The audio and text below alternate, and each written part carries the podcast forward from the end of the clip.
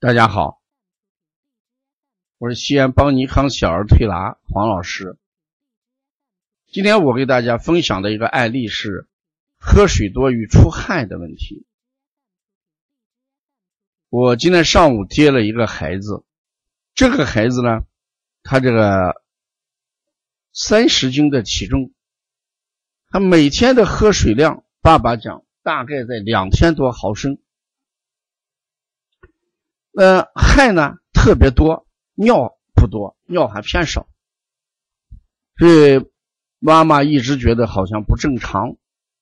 说这个孩子老是抱着水瓶喝水，那不尿就是汗多。那这里面我们就要考虑一下孩子这个饮食习惯的问题。你像这个孩子，他这个一天喝两千多毫升的水。那它的液体量是怎么一个概念呢？我们在前面讲液体量的时候，是每公斤每天的液体量应该是一百五十毫升左右。那如果这个孩子是三十斤，也就是说他的这个公斤数为十五公斤左右。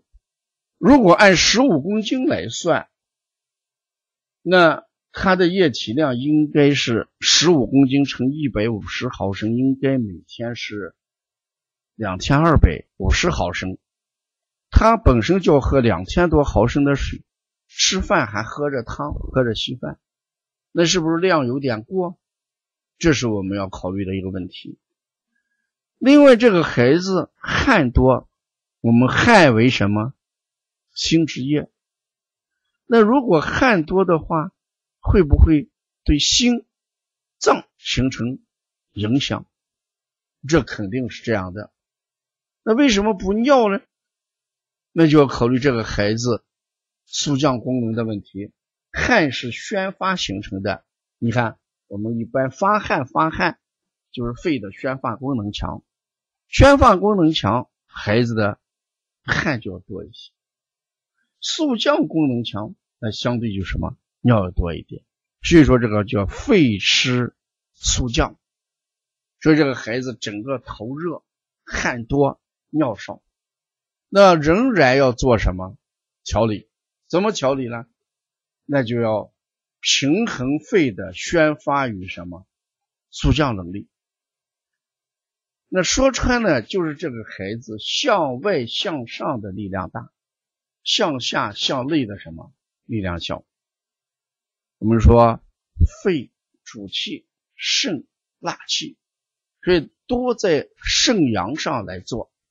所以我的配穴就是揉肾阳啊，搓涌泉，整个解决孩子热下行，引火归元，增加什么肾阳的气化能力等等，在这个方面比他做的要多一点啊。所以我配穴的时候。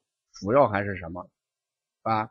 这个宣发速降不和，这个我们过去讲的脾胃不和，事实上这里面也涉及到了肺与什么？哎，这个宣发跟速降不和的问题。那我们给他速肺法，嗯，多用一些速肺法，让肺的速降能力提高，慢慢的孩子的尿量就会增加。还要注意。喝水量要做一个尽量啊，不能把水放在旁边，一看到就喝，想喝就喝。我们对孩子的水量跟饭量一样，也要有规律，饮食有规律。这里边的饮就是指的是喝水，不光是吃饭。我们说饮食规律，好多人都制定的是什么？吃饭的规律，事实也忽略了什么？喝水的规律啊，就是一定要把握一点。呃，喝水量的问题，只有把这个饮水量控制到一定范围，然后呢，我们再提高孩子肺的什么速降能力，这种情况慢慢就能够得到改善。